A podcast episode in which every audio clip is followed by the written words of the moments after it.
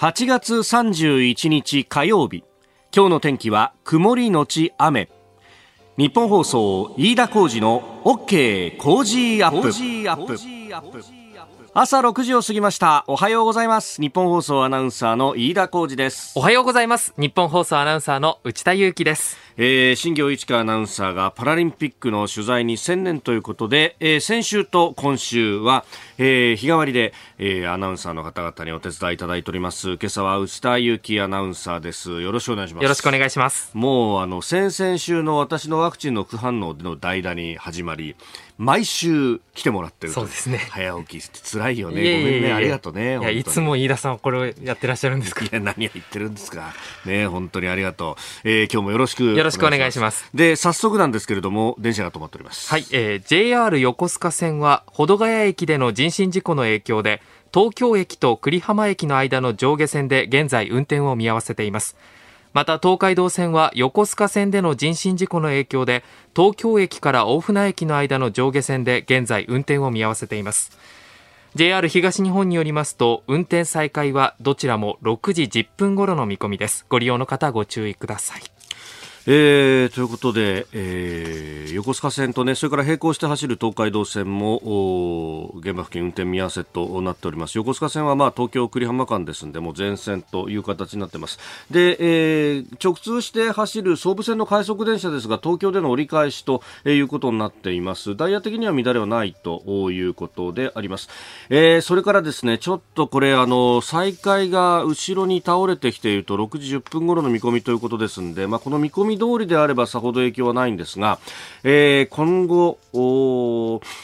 まあ、この横須賀線各線へ直通列車を出していて、えー、例えば相鉄への直通であるとか、えー、あるいは湘南新宿ラインの直通というところも今後これ再開が伸びてくるとまた若干影響が出そうであります、まあ、いずれにせよですねちょっと今日は、えー、東海道線横須賀線ご利用の方早めに、えー、出た方が良さそうです、はい、まあ、並行して走る京急線ですとかあるいは東急東横線等々うん振り替え輸送という形になると思いますが、そこにお客さんが集中してというね、いや、私もあの京急線使ってたんですが、はい、こういうこと起こると、ものすごい混むっていうね。東横線も混みますね。そうか、東横線ユーザーだった。そうなんです、そうなんです。そうだよね。そうなんです。これは、ちょっとあのね、え、早めに出た方がいいというところです。まあそうじゃなくても月末っていうことでね、いろいろ忙しい方も、えー、多いと思います。さらに今日は、えー、夕方、まあ昼過ぎからね、雨が降るなんてこともありますんで、えー、ドライバーの方もちょっと注意が必要な月末、8月31日であります。えー、そして、メールを様々いただいているんですけれども、一つですね、先週金曜の放送について、あのーここが気になるのゾーンかな。あ記事紹介のところで取り上げたと記憶しておりますが、えー静岡伊豆の伊豆にあるですね伊豆ベロドロームというこれはあのオリンピック・パラリンピックの自転車競技の、え、会場となっているところでありますけれども、え、ここをですね私伊豆の国市と申し上げましたが正確には伊豆市でありました、え、お名前ないんですがメールでですね地名を間違えるなんて鉄道オタクの飯田さんにあるまじきミスですと大変失礼しました、え、伊豆市ですよと、え、伊豆の国市と伊豆市にはいろいろあります。平成の大合併の時のしこりがあるんですといただきました。えー、大変失礼いたしました。えー、正確には伊豆ベロドローム静岡県伊豆市に所在する自転車競技場及びサイクルサッカーのコートでありました。大変失礼いたしました。えー、それからメールというとですね、こちらテリーさんという方からいただきました。はい、ポッドキャストいつも聞いてます。代打が内田アナ嬉しいです。というのも、えー、内田アナとは大学で同じクラスでしたと、え？ー、いう方。えー、飯田さんは大先輩に当たります。そんな母校コンビが聞けるのが最高ですと。え、誰誰誰？えー、テリーさんという方で、この名前はね、あの、ラジオネームなんで。はいはいはいはい、ええー。顔も今しっかり思い出しました。あ、本当？はい。そうだよね。理系だから同じクラスっていうと、結構人数はそんなに多くなかったりする。そうですね。えっと、30人強ぐらいしか一クラス、一クラスしかそもそもないですし、学科で一クラスって感じそうなんです。30人強の、まあ、一塊だったので。そっか、そうすると覚えてるよね。そうですね。ねはい。いや、同じ大学でもですね、私、あの、経営学部ってところ出てるんで、はい、もうそうすると、あの、クラスっていう概念があんまりなくてですね、まあ、あの、同じゼミの人たちはある程度覚えててますが、それ以外だともう大教室で何百人という単位で当時授業をやってたので、で、しかもその授業もですね、えー、不真面目な学生だったんで、まあ、行っても寝てるかすでに行かないみたいな。昔はさ、はい、あの、こう、出席なんかも、出席札っていうね、紙で出すやつで、で、その紙の色がいろいろ分かれてるんだけど、もう大体ですね、みんなの全種類持ってて、はい、いいだ、今日は何色だぞって終 わった、お前出席番号何番だったっけ？なんて言って、こうやるっていうですね。電話で連絡して。そうそう。当時あの、まだあの、お SMS、今で言うところの、はい、え、あの、ショートメールで連絡を取り合ったりとかしてですね。なるほど。良い子は真似しないように。というか、今はそういう不正ができないように。なかなかできなくなってますね。まあ、20年ぐらい前の話ですんで、え、時効ということで、勘弁していただければと、えいうことでございます。え、えー、そんな、不真面目な国大卒と、真面目な国大卒。いやいや、そんなことないですよ。お送りします。えー、今日もよろしくね。よろしくお願いします。あなたの声を届けますリスナーズオピニオンニュースについてのご意見をお待ちしております。今朝のコメンテーターはジャーナリスト長谷川幸宏さんです。えー、メニューのご紹介、まず6時半過ぎ、えー、新業アナウンサーによる東京2020パラリンピックレポートであります。えー、そして、えー、7時台取り上げるニュースですがまずは渋谷の予約なしのワクチン接種会場オンライン抽選に変更へというニュース、えー、それからアフガニスタン情勢についてアメリカの中央軍がアフガニスタンからの米軍の撤退完了を発表しました、えー、先ほどですね、えー、そんな発表があって各社の速報がガンガン流れています、えー、そして北朝鮮核施設再稼働かというニュース、えー、さらにニュースキーワードのゾーン7時30分頃ですが、えーえー、今週は防災週間の特別企画、えー、NHK 民放連共同キャンペーンラジオの証言災害を語り合う、えー、今朝は TBC 東北放送の森谷修アナウンサーに東日本大震災から学んだ防災意識について伺っております。そしてスクープアップのゾーン7時40分過ぎですが菅総理二階幹事長の交代を検討というニュースが入ってまいりました。えー、ここが気になるのコーナー、スタジオ長官各紙が入ってまいりました。一面トップ、先ほどもね、えー、まあ、ニュース等々でも報じられておりますけれども自民党二階幹事長交代へというところ朝日と毎日がこれを一面トップで報じております。えー、衆院選前に刷新アピールというサブ見出し毎日新聞それから朝日新聞は衆院選10月17日浮上と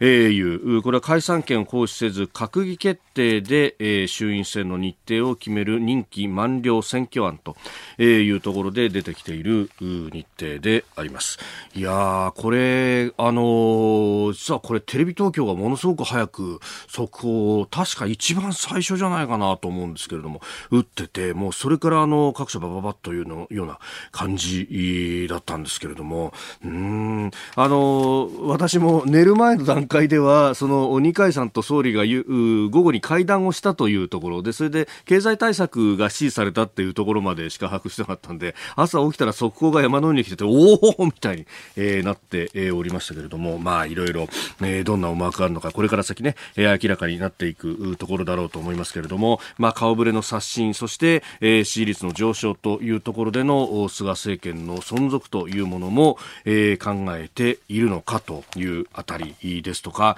まあ、あの、考えてみるとね、えー、二階幹事長、幹事長として非常に長く、えー、お務めになっていらっしゃいました。そして、えーこのところのね、あのベテラン議員の引退とかを見ると、衆院議員、衆院の議長の椅子が空いていたりとかですね、まあいろんなことが、こう、その後のパズルとしても考えられるところっていうのがあるんで、この党役員人事、あるいは内閣改造もあるかとも言われておりますが、えー、まあどういったことになるのかっていうのはね、あの、ポストがいろいろ空いてるだけに、えー、組み替え、いろいろなことが起こりそうな予感もいたします。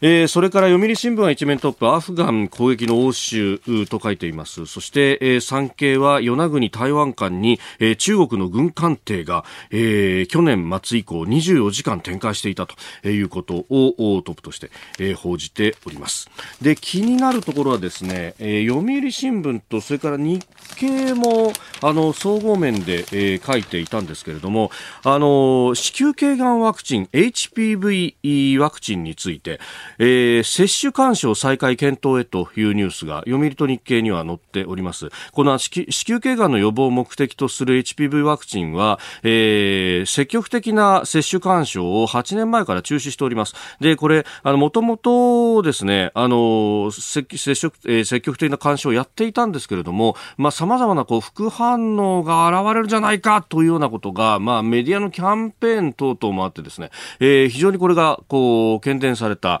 えー、時期があったと。まあ、あの、科学的にこう、突き詰めてみると、それは果たして本当に、えー、副反応なのかということがですね、えー、疑われるようなこともあった、えー、まあ、ので、で、えー、かつ、あの、これ WHO だとか、あるいは諸外国、特に先進各国は積極的にこう接種を行っていて、それで、えー、子宮頸がんをかなり予防ができていると。えー、ところが日本の場合は接種率が非常に低くって、えー、子宮頸がんだとかに、えー、悩まされる。特にこれ若い女性が発症しますんで、で、あの、仮に命が助かったとしても、えー、まあ、かなりね、用が悪い場合っていうのは、子宮の摘出等々を行うということによって、まあ、あの、妊娠出産が難しいことになってしまうという、まあ、そのあたり、あの、命は助かったとしても、その、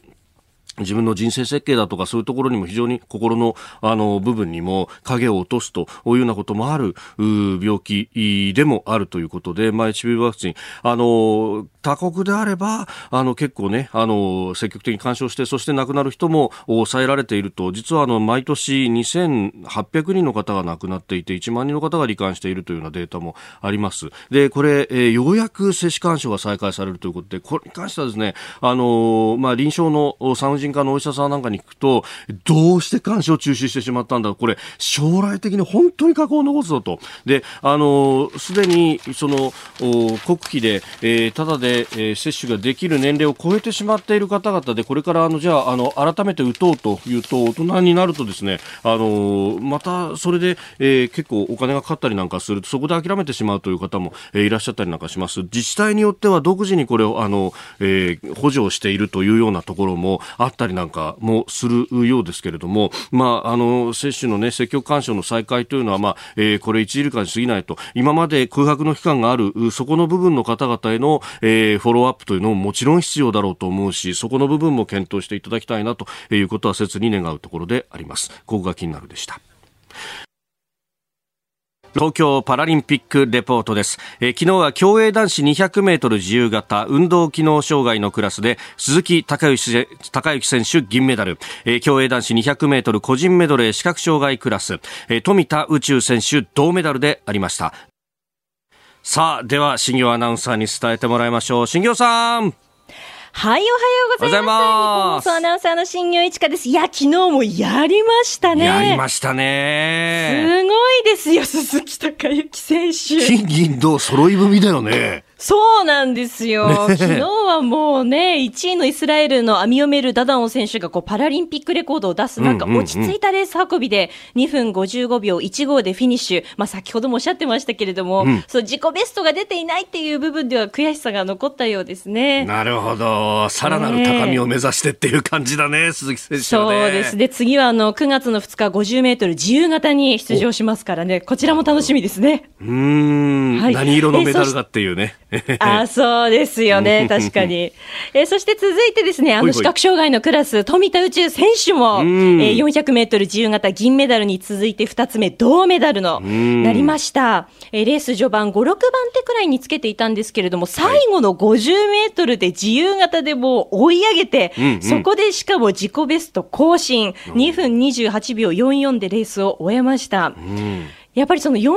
ートルの時も感じましたけれど、最後の追い上げが富田選手はもうとにかくすごいですよね。うん。あの、印象的だったのがですね、視覚障害のクラスの選手って、そのターンやゴールをするとき、タッパーと呼ばれる人がこう棒で叩いて合図を出すと思うんですけれども、はい。富田宇宙選手の表彰式の時に表彰台までアテンドをしていた方がですね、うん、あの、ターン側で昨日タッパーをしていた風間みどりさんという方なんですけれども、この方ですね、富田選手のタッパーを7年間務めておりまして、あ、そんなに長く務めてるんだ。そうなんですよ。きっかけが、その風間さんの息子さんが通っている、そのパラ水泳のクラブに富田選手が入会したことがきっかけだったそうで、最初はそのお手伝いをしていたんですけれども、だんだんその富田選手のその競技力が上がるにつれて、本当に専属タッパーとしてこうずっと、あの、富田選手がおっしゃってたのは、7年間風間さんに頭を叩かれ続けているということで。いや、あれタイミングだとかっていうのも当然大切になるわけでしょ？そうなんですよね。選手によってはどのタイミングで出してほしいっていうのがやっぱりありますので、うんうんうん、そういった部分のやっぱりあうんの呼吸っていうのはね、大切ですよね。そうだよね。間合いだもんね、えー、あれはね。そうなんです、そうなんです。ドキドキしますよね、うん、叩く方もね。うん、なるほど。表彰台に上がる富田選手をずっとこう笑顔で見守っていて、その7年間積み重ねてきた絆というのが現れているようで、心が温まりましたね。なるほどね。もう選手だけ、まあ選手にスポットは当然当たるけれども、周りも含めたこのサポートっていうのが本当大事なんだね。そうなんですよね。もう一緒に合わせて、それが競技力っていうことですからね。うん。でも、重、はい、直さ、水泳ももちろん取材してるけども、いろんなとこ行ってるよね。今日はちなみに。そうなんですよ。はい、今日はですね、この後9時キックオフの5人制サッカー、日本対中国戦に取材に行こうと思っているんですけれども、予選ともに1勝1敗ですから、もう予選突破を目指して戦うということで、うんうん、やっぱり中国っていうのは、こう、日本のブラインドサッカー界のその歴史を見てみると、もうここぞという時にいつもこう、壁として立ちはだかってきている存在ですので、なるほど。あの、監督はもう歴史を変えるんだと昨日意気込んでおりました。なるほど、はい、それを目撃しに行くわけだね。行ってきます。なるほど、わかりました。えー、新業一華アナウンサー、パラリンピックレポートでした。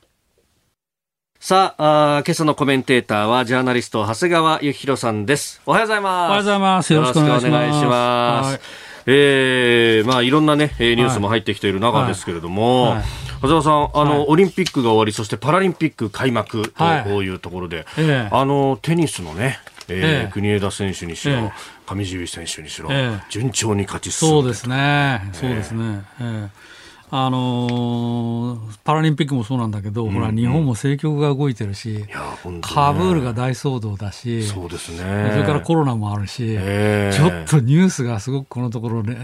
追っかけなきゃいけないニュースがあるので、うん、私もずっと、ね、あの、情報に、パソコンにかじりつき状態。そうですよね、えー、でしかもこのアフガニスタンの情勢考えると、はい、プレイヤーとしてアメリカもいる、ヨーロッパもと、寝る時間ないんじゃないですか。いやいや、本当にずっと、いや、昨日だったかな、昨日なんかもずっと例のあの、空港についてきた遺体のね、13人の遺体を、はい、バイデン大統領はじめが迎えるああなるほど、あの、自爆テロで亡くなった海隊員たち、まあ、あれをずっと見てて、それだけでも1時間以上になっちゃって、いや、うん、途中で倒れた人もいましたね、あ本当ですか、バイデンの後ろの方に立ってた人が倒れて、4、5人でこう運ばれた、まあ、確かにそうですよ、こんな暑い時に、まあまあそうですよね、1時間以上かかったと思いますからね。なるほど、えーえー、今日もまあ様々ニュースありますので解説よろしくお願いいたします。はいはい、ここでポッドキャスト YouTube でお聞きのあなたにお知らせです。お聞きの配信プログラムはニッポン放送飯田浩司の OK コージーアップの再編集版です。AM、FM ラジオ、ラジコ、ラジコのタイムフリーではニュースだけでなくスポーツの最新情報やエンタメ情報、医師が週替わりで登場、健康や病気の治療法を伺う早起きドクター。さらに黒木ひとみさんの対談コーナー朝ナビなど盛りだくさんです。ぜひ AM、FM ラジオ、ラジコ、ラジコのタイムフリーでチェックしてください。あなたと一緒に作る朝のニュース番組飯田浩二の OK コージーアップ。日本放送の放送エリア外でお聞きのあなたそして海外でお聞きのあなたからの参加もお待ちしています。あなたと一緒にニュースを考える飯田浩二の OK コージーアップ。では最初のニュースはこちらです。渋谷の予約なしワクチン接種会場についてオンライン抽選に変更へ。JR 渋谷駅近くの予約不要の新型コロナウイルス若者向けワクチン接種会場について東京都は昨日オンラインでの抽選方式への切り替えを検討しているとツイッターで告知しました。今日31日はこれまでと同様この後朝9時から10時半までの間で、えー、会場となる渋谷区立勤労福祉会館で抽選券を配布。午前11時半にツイッターなどで結果を知らせる方式を取りますが早ければ明日9月1日からオンライン抽選に切り替える予定です。まあ、最初先着順でしたけれども、ものすごいなそう。これね、なんでね、こんな、そんなドタバタが起きてるのか、もうちょっと首をかしげるし、はい、もしかしたら、明日オンライン抽選に切り替えても、またまた今度はオンラインがつ、つ、つながらない？っ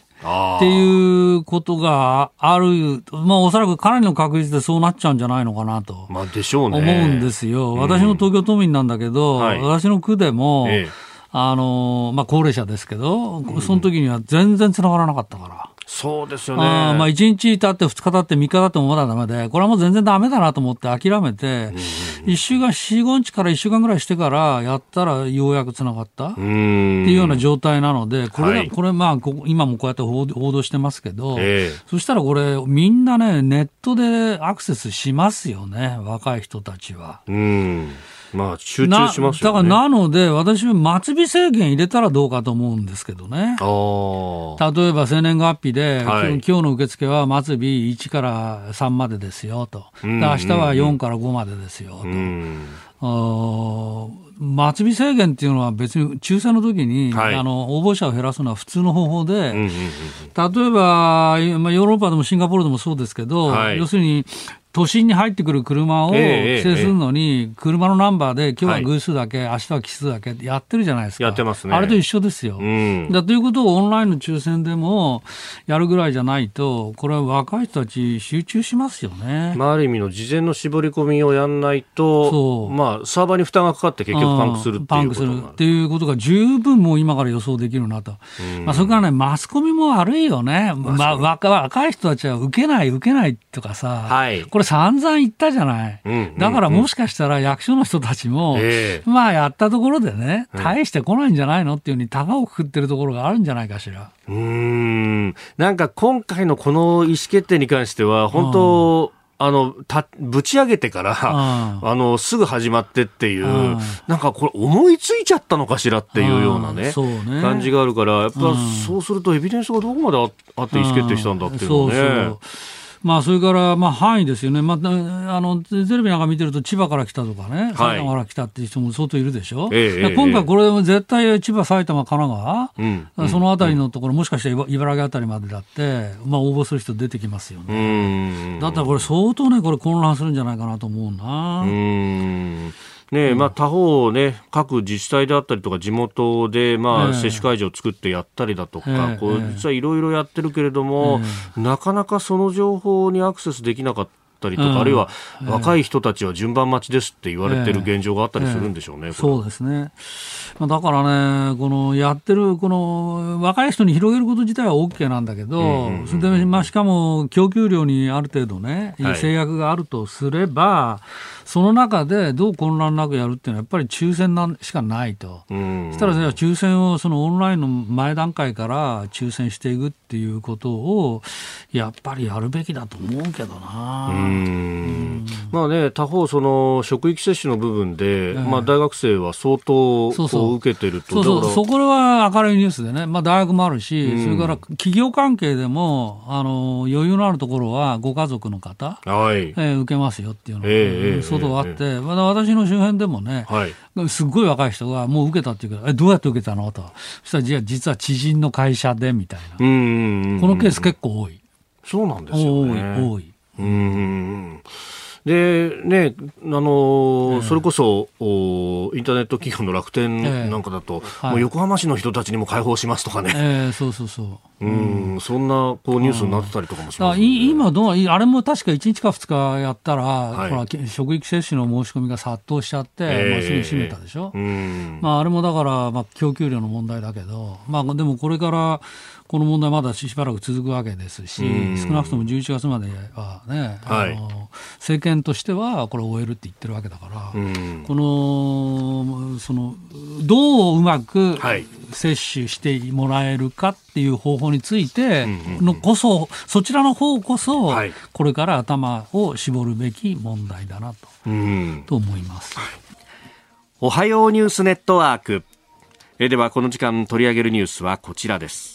アメリカ中央軍がアフガニスタンからアメリカ軍の撤退完了を発表。アフガニスタンを管轄するアメリカ中央軍のマッケンジー司令官は日本時間の今朝記者会見を行いアフガニスタンから最後の軍用機が出発しアメリカ軍の撤退が完了したと発表しました。これにより2001年のアメリカ同時テロ以降およそ20年間続いたアフガン戦争は終幕を迎えました。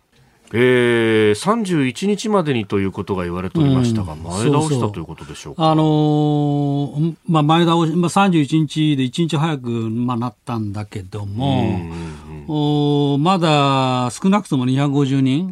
ぐらいが残ってると言われて、はい、まあ、この人たちのアメリカ人どうするか、それからまだ何千人と言われる、アフガニスタンの協力者たち、通訳とかですね、はい、まあ、そういう人たちどうするか、えー、これがまあこれから大問題になるわけですけども、あのこれ、どうやってこの撤退作戦やってたかっていうと、ですね、はい、実はもうアメリカですね、この頃この数日、すごく報道されてるんですけど、えー、パイナップル作戦って言われてるんですね。パイナップル作戦。パイナップル作戦、どういう作戦かというと、うん、元のそのグリーンベレーとか、うん、ネイビーシールズとかの特殊部隊の人たちに、俺たちを助けてくれという、うん救出要請が殺到したんですね。で、その元軍人たちが組織して、はい、ボランタリーに組織して、えええー、その一番最初に助けたのはアフガンの司令官なんですよ。で、そこに要するにどどうやって空港までたどり着くかっていうことを全部メールで指令、指示して、で、まあ来ましたと、空港の外まで。はい、で、問題何千人も何万人もいるわけですから、そうですね、どうやってその人をピックアップするかっていうときに、そのコードネーム暗号がパイナップルだったわけです。で、その、結局最後は叫ぶしかなくなって、うん、その司令官は、そのゲートまで行って、パイナップルと叫んだわけ。そしたら、それを知ってたアメリカ人、アメリカ軍が、あいつだっていうことになり、そのあいつを助けたわけですよ。でもそのパイナップルはそれで以来、周りの聞いてるアフガン人がパイナップルと叫べば助けてくれるっていうのが分かっちゃうでしょ。そうですね。したがってこれはもう直ちにその暗号は取り消されるんですけども、なるほど。引き続き何百人何千人と残ってる協力者たちには、メールでパイナップルの絵をね、写真を送ってあげて、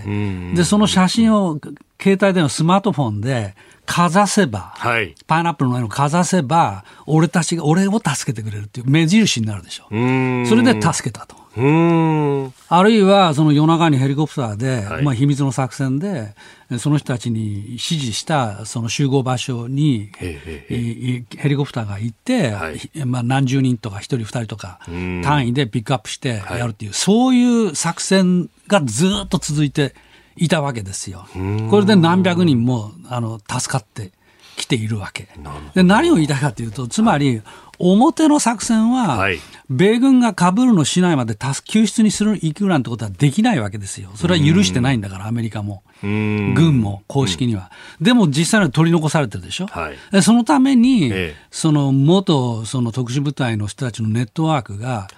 この人たちはみんな20年戦ってきた戦友ですから、全部知ってるわけ。なるほど。で、そこにみんな救出の要請がダイレクトでメールで入ってきてるから、全部分かってるわけ、身元も。で、それを助けるのに、この、まあ、パイナップル作戦って言うんだけど、はい、これが展開されていたんですよ、今まで。で、何を言いたいかというと、それくらい現地の情報況が厳しいので、はい、例えば日本の自衛隊が行って、株の町まで行って、それでバスに乗せて連れてくるなんていう作戦が本当にできたかっていうと、これはもうビッグクエスチョン。で、私はほとんど難しかったんだろうなと思うんですよね。だって多分タリバンは途中から、はいあのー、外国人は出すけども、ええ、アフガン人の出国が認めないっていうふうに言い出したでしょ。うんうんうんうんであればバスに乗せていたアフガン人には日本に協力してたのが丸見えなんで、はい、これが果たして通過できたかは、まあ、ビッグクエスチョンだし、あ当のアメリカが今申し上げたように、これ全部秘密の作戦で、えー、やってたわけですよ。パイナップル作戦をね。はいで、今どういう話になってるかというと、ウォル・ストリート・ジャーナルに、はい、これ今日のあの意見欄、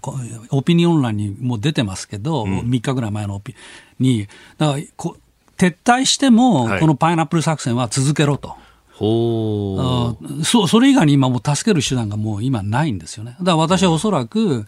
その水面下の特殊部隊による、その救出作戦というのはまあ続くだろうなと、まあ思ってるんですよ。まあ個人的にはそこのところは一番今私、僕が最大の関心がある点なんだけど、もっと大きな全体像で言えば、まずこの作戦は、バイデン政権の大失敗だった。なぜなら、8月31日の撤退期限を決めた7月の初めの段階で、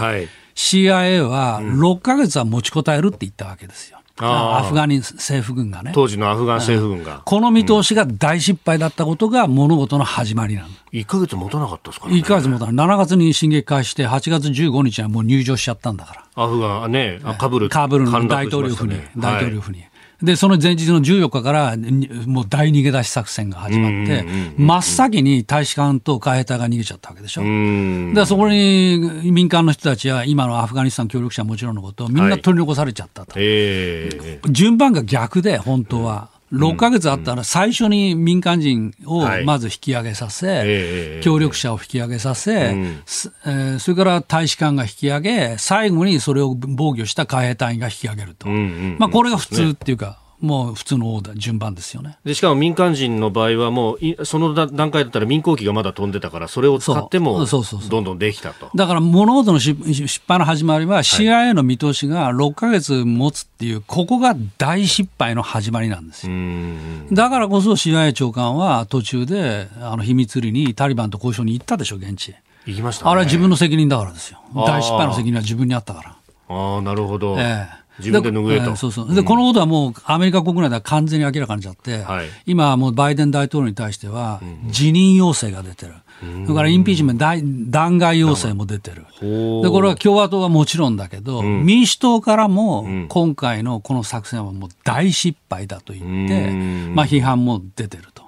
アメリカ国内からももちろんそう。でもう13人も米軍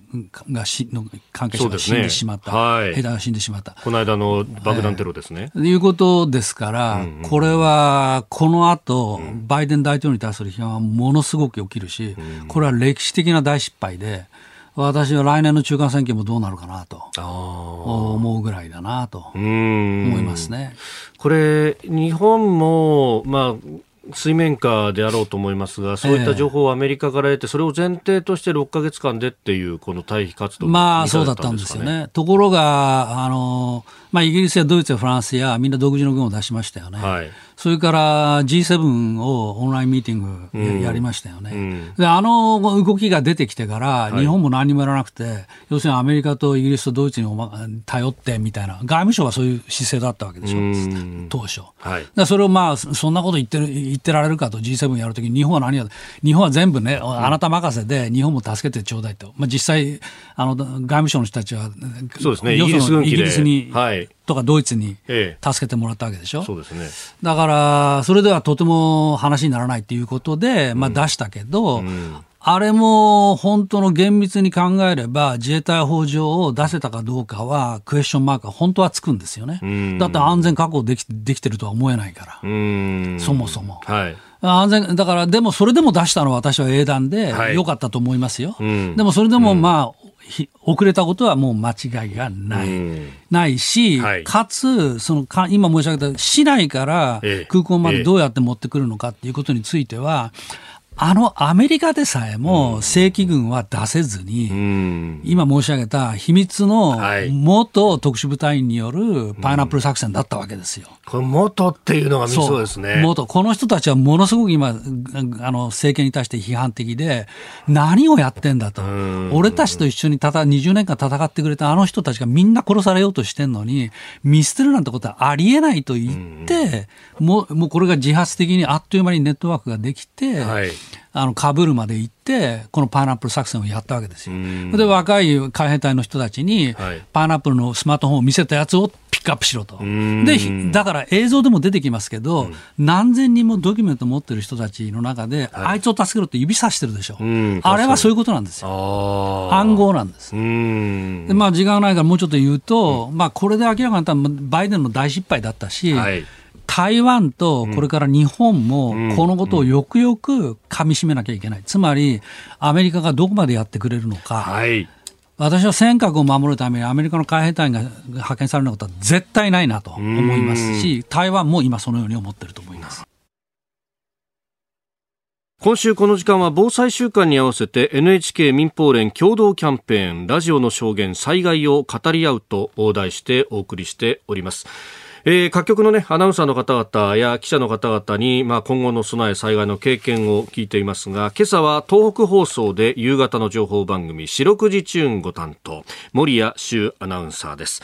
えー、今から10年前になります東日本大震災について伺っておりますが、えー、この日、森谷さんは夕方のニュース番組のご担当で、まあ、会社のデスクで仕事をされていた。で、えー、発災後すぐ情報センターに行き、特番をテレビで担当、その後仙台駅で中継と目まぐるしく様々なお仕事をされていらっしゃいます。えー、その森アナウンサーに10年前の東日本大震災から防災意識がどう変わったのか伺いました。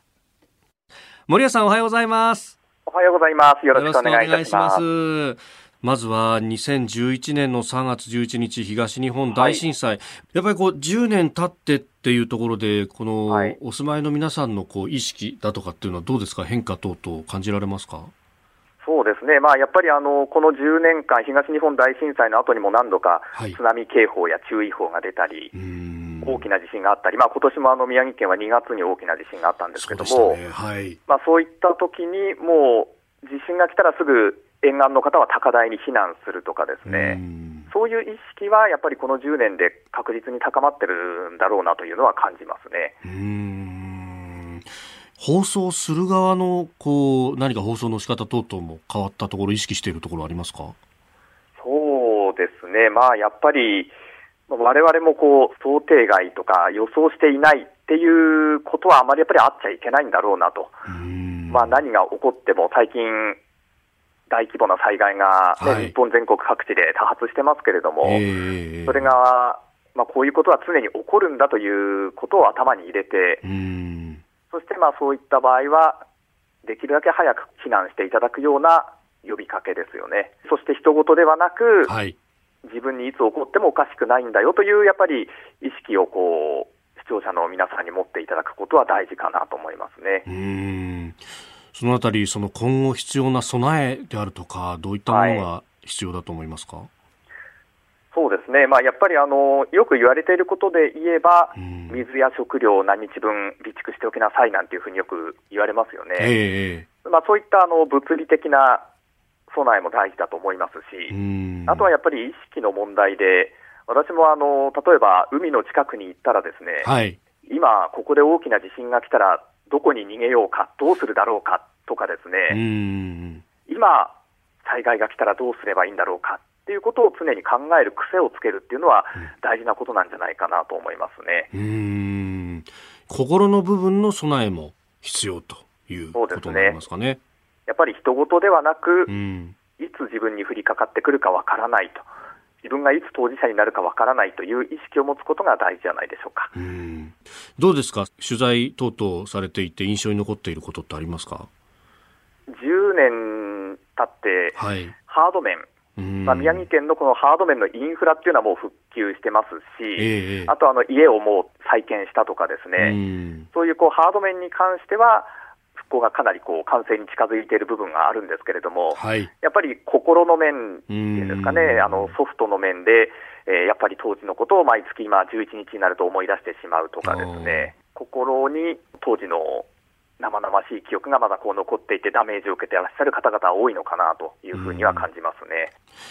さあ、あの森谷さん、ご自身、38歳でいらっしゃることって多いですか、はい、あそうですか。そうですね。どうですか、これ、震災から10年経つじゃないですか。で、はい、今入ってくる後輩なんかだと、えー、もうその時の記憶っていうものがあまりなかったりだとか、まあ、もちろん社会人としては生活してないと、ね、はい、これ、社内でどうやってこう語り継いでいくかとか、何か意識されてることとかってありますか、えー、そうですね、まあ、そこがやっぱりこう課題といいますか、なかなか難しいところだと思うんですよね。あの時の状況を伝えながら、じゃあ10年前、もっとこうできたんじゃないかっていうわれわれの反省もやっぱりありますので、はい、まあ、そういったことを伝えながら、まあ、あとはあのー、後輩たちにも、まあ、まあ実際に言ってるんですけれども、はい、積極的にこう被災地に行って、いろんな方の話を聞いたり、実際にね、あの取材をしてもらうのがいいんだろうなというふうには思いますね。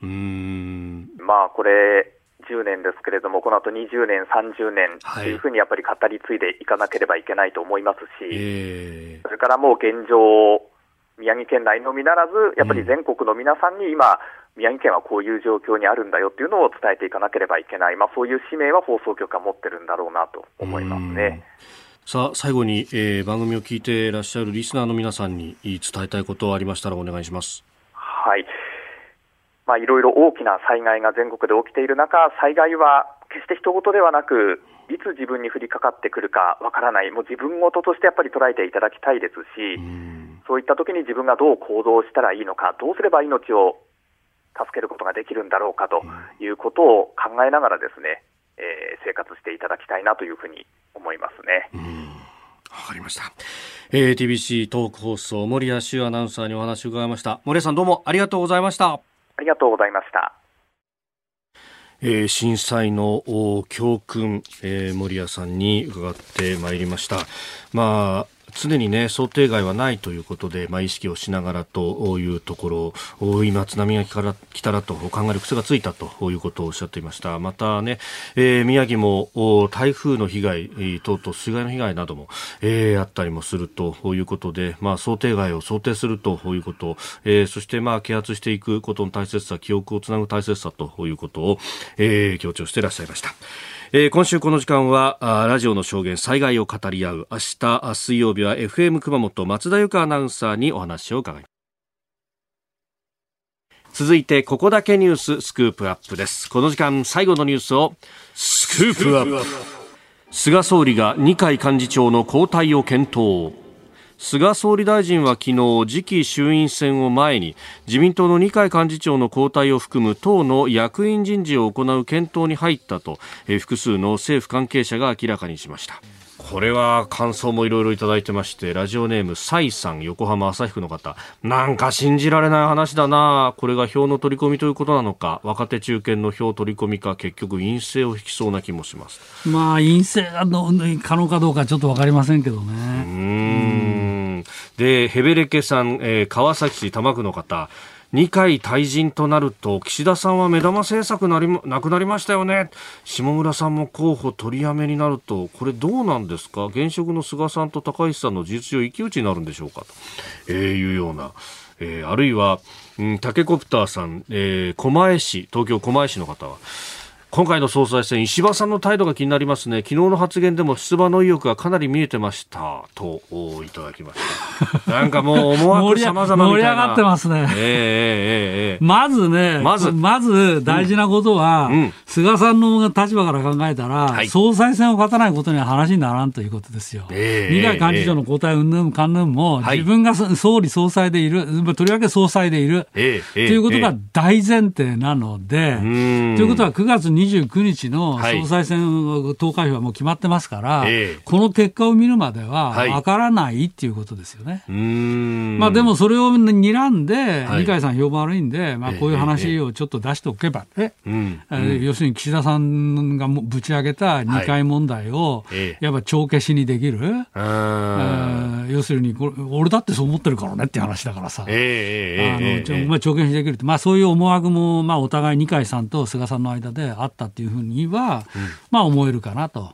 まあでもいずれにせよね、これは前哨戦に過ぎなくて、はい、肝心要の話は総裁選ですよ、これがどうなるか。あなんですけども、はい、さて、そうなると今言われてるのは、ええ、まあ、菅さんと岸田さんの一騎打ちだろうなと、でかつ高市さんがどうするかですけども、はい、まあ、あの下村さんはもうお辞めな出ないということですから。そうですよね、昨日ね、午前中に総理と会って。うん、で午後にはそう政調会長辞めてもらうよって言われたら、それでもう一発で なよななよなよってしちゃって、うん、まあ、出なくなっちゃったと、うん、まあ、それはそれで、まあ、ちょっと情けない感じもするけど、あの問題、高市さんですよね、はい、私はね、高市さんは出ると思います。っていうか、まあ、安倍さんがね、はい候補者推薦人20人の人数をちょっと回すんじゃないのかな。だってそうしないとさ、はい、そうすれば、高市さんが出れば、いわゆる菅批判票は2回、あ岸田、高市で二分することになるじゃない、2人 ,2 人で分けることになるじゃない。はい、つまり批判票が分裂することになるじゃない。はい、ということは、菅さん有利ってことでしょああ、なるほど、なるほど。確かにそうですね。菅さんを勝たせようと思ったら、はい岸田さんに票が集中するよりかは、ええ高市さんが一部ちょっと批判票を食ってくれた方がうん都合がいいじゃないですか。うーん。だからそのためにも、安倍さんは、安倍さんが菅さんを押すとすればですよ、はい支援しする話が本当に間違いないとすれば、はい。高市さんは当然出すだろうねと。ああ、でもって菅さんに貸しを作ることにもまあ、なると。貸しを作ることにもなるし、まあ、恩義を果たすと。ああ、そっか。自分まあが途中こっちの方が話は大きいよね。ちょうど去年の今ぐらいの時期ですもんね。でそれはもう繰り返し安倍さんもいろんなところで公言されてる通り、はい。要するに7年8か月自分の政権を支えてくれたのはええええ菅さんなんだと。官房長官として。だから高市さんについても、まあ、ええそういうことをもういはっきり言ったとうんうんいうふうに言われてますそよね。うですよね。で、一番大変、大変な時期に、に支えてくれたのは菅さん。うん、で、総理を引き継いでくれたのも菅さんと。しかも1年も経たない間間に変えるなんて話があるのかと、この間9月決めたばっかりじゃないのと。うん。ということも言ってらっしゃる、はいだからまあ、その言葉通り、まあ、私は受け止めたいと思うけど、そうだとすれば、安倍さんは菅さんを応援する、ということは麻生さんも応援する、はい。二階さんも応援する、うん。でも世の中の批判は強いと。で岸田さんが地方票をはじめ、ある程度取れそうだよねと。となったら、まあ、高市さんを出す出して、はい。菅批判票を分散させるうん。っていう展開かなと。なるほど。まあ思いますね。いろんな思惑あが。まあそれが総裁選の話ですけど、問題はその後の、じゃあ衆院選はどうするかですけど、まあ一部、今日毎日新聞がさ、はい。10月5日公示、うんあー10 17日投開票閣議決定して公示をし、そして選挙を行う形っていう話も書いてるんだけど、私これはないと思いますね。ない。だって29日、9月の29日がね、はい。総裁選ですよ。そうですね。それが結果見ないうちにこんな話決められないから、これは絶対総裁選で勝った後の話でしょ。ああ、この、まあ、二階幹事長答えも、もし本当だとしたらそうですね。んだって、岸田さんがあったらさ、こんな話ある、今から言ったってしょうがないんだから、まあ岸田さん、それ全部岸田さんが決める話なんだから、関係ないじゃない。ねうんだから29日までは何も決められない。はい。で、29日から毎日が言ってる10月5日の公示までは、ええカレンダー見ればすぐ分かりますけど、はい平日3日しかないんですよ。土日含めて5日しかない。なるほど。で、まず何やるか内閣改造と党役員人事でしょ？そうですね。これで普通は1週間かかりますよ。まあ、あの、改造するとなるとね、えー認証式も必要だから。そう。ね、天皇陛下の。陛下のスケジュールも必要。そう、必要でしょ？うん。それから、臨時国会開いて、はいコロナ対策と景気対策30兆円ってもうすでに言われてますけど、えええその補正予算も通す、通した方がいいよねと。うんそうですね。選挙考えたら。まあ、こう言っちゃなんなんですけど、選挙で戦う、こう、ね、一つの大きなで看板になる目玉だから。うん。目玉だから。与党からすると。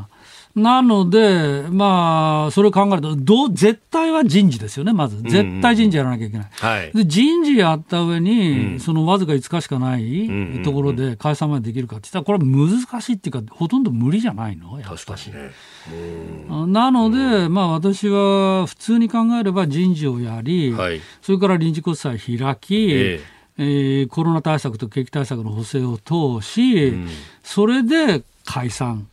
国会開かないと解散できませんからね。うんうんあのいや、本当はできるんだけど、まあまあね。できるんだけど、うん。できないこうなってるから、うん。まあ、慣例的にでき慣ない例的にできないんで、ことするとね、やっぱり衆院解散、投投開票はええ。11月までいっちゃうんじゃないの、なるほど。確かに人事、その人事も、しかも、うんあの、ここまで、まあ、写真をアピールっていうことをしようとすると、かなり大規模なものをやらなきゃいや、ないそうそう、大規模。だから幹事長変えるとなると、これか大規模ですよ。そうすると、まあ、1週間は必要。ええで、予算、ええ補正予算1週間。そう考えると、やっぱり任期満了ギリギリまで国会やってっていうそうそうそう。幹幹事で、10じゃないか月21日前後で解散を解散してで、一番ギリギリは11月28日ですけどって、言われてますね。その日は仏滅なんだよね。なるほど。ええそうすると、私はその前の前ぐらいかなと。だから21とか、はい。14とか、はい。まあ、そのくらいじゃないのかなと、私は思いますけどね。なるほど。まあ、11月のその辺はちょっとわからないけど、いずれにしろ、ワクチンの接種が終わるのが11月って言われてますから、ええええええ。まあ、それも考えると、11月、お遅ければ遅いほど、まあいいわけですよね。ただ、あんまり遅いとさ、お前、政権の維持のためにねと、そういう裏技使ってね、任期を満了してもそうそう、裏技使ってやるのと。いう批判が出出ないとも限らないんで、あまあ、バランス考えるのと、まあ、6陽の関係考えると、はい、まあ、11月の17、ああ28の14引くから14か。14日 ?14 だ。14あたり。14あたりかなと。まあ、ここはまだ決まってないと思いますけどね。うん。まずは総裁選だしと。そうそう。まずはそう、なんて言ったって総裁選ですよ。ええええ、まあ、仮にですよ、はい、あのお地方票とのがですね、うん、相当厳しくて、うん、とてもじゃないけど、菅政権はでは戦えないっていう話になってですね、はい、安倍さんもそこのところ、安倍さんも麻生さんもですよ、そういう判断になった場合は、うんうん、これじゃあやっぱり支援しないって話にはならないんで、はい、これは菅さんが自ら引くと、総裁選は立ちませんと。はいっていう展開にならざるを得ないんだけど、うん、まあ問題はそこですよね、今。うん、その可能性は私はまあ非常に薄いけども、あるとは思うな。なるほど。確かにあの、まあ、私もこの地方ちょっと行ってみてね、はい、感じを聞くと厳しいからね、相当厳しい。もう、まあ、政策云々というよりもイメージの話になってきちゃってますか？それから、まあ、横浜市長選で出たように、はい、無党派層が相当投票所行って、10%以上も投票率上がり、そのうちの4割は批判票で相手候補に入ったわけでしょ、えー、あれが地元で起きてるんで、全く同じことが衆院選で起きる可能性も高いと。となると、無党派層があそうやって投票すると、要するに自民党の政権維持できるかどうかっていう話になっちゃうからね。そこまでいくと、うん、いやああるあるわけだよね、すでにもうそういう世論調査だってで一部出てるでしょ、要するに雑誌なんかだとね、そういう自民公明で維持できるかって、過半数維持できるかと。もともと今のこう議席数というのは、かなりこう、ね、えー、伸びきっているような形、うん、もうマックスに近いぐらい取っていると言われているので、まあ、2、30議席減らすのは、まあ、40、50はしょうがないっていうふうに言われてますよね。もう4、50までハードル下がってきてる。しかしそこで収まるかどうかもと。だからそういうところまで来たら、はい、それは安倍さんも麻生さんもやむを得ないよねと、菅ちゃん悪いねと、そしたら菅さんもさ、はい、あのじゃあやめますっていうことだって、うんうん、今そこじゃないの、まあ、そこのそれは私はないとは思うけど、はい、ゼロとは言えないからね。ワクチン希望者全員接種を花道にみたいな。そうそうそうそう。うんいや、いろんな、まあ、ないとは思いますよ。えええ、ないとは思うけど、あるとし、ある可能性だってゼロとは言えない。で、そうすると17日に告示を迎えますけど、そこまでの、はい、世論調査での、こう、内閣支持率であるとか、そういうところの動きっていうのが重要まあ、見るけど、まあ、ちょっと明るい材料は、このところちょっとほら、コロナのはい、新規感染者？で見るから、重症者は伸びてるけど、新規感染者はちょっと頭打ちなし横ばい、はい、今なりつつあるでしょう。まあ、これはちょっとまあ明るいかなと。なるほど。あ、あと政策的なものがどれぐらい大胆なものが打ち出せるか。そう、補正の中身とか。あ補正の中身もそうだし、うん、まあ私ははっきり言って2類から5類へのね、あ変更も含め。感染症。それから医者の動員の仕方も含め、まあ改正感染症法でできるようになってる、きていますけど、はい、大胆な手がどのぐらい出せるか、まあ、そこら辺にかかってくると思いますね。えー、今日のスクープアップ菅総理二階幹事長交代検討というニュースからこの先の見通しお話しいただきました、特報禁断の衝撃作公開。決戦は9月じゃ玉取ったる赤坂や六本木が何ぼのもんじゃいあの大物が続々と登場。あの甘利先生が直々にお出ましとはのおおワクチンじゃ！ワクチン持ってこい！今度のおじきに恥かかせるわけにはいかんのじゃい！1都3県東京神奈川千葉埼玉を巻き込んだ血で血を洗うラジオ界の構想が勃発。聞いとるやつは全員集合じゃとにかく頭数揃えるんじゃポッドキャスト YouTube 何を聞いても一緒じゃここでは戦う番組しか生き残れないしのぶの言わず飯田浩二の OK 工事アップを聞いたと言うんじゃ平日の朝6時から8時の2時間日本放送じゃ聴取者には豪華特典もプレゼント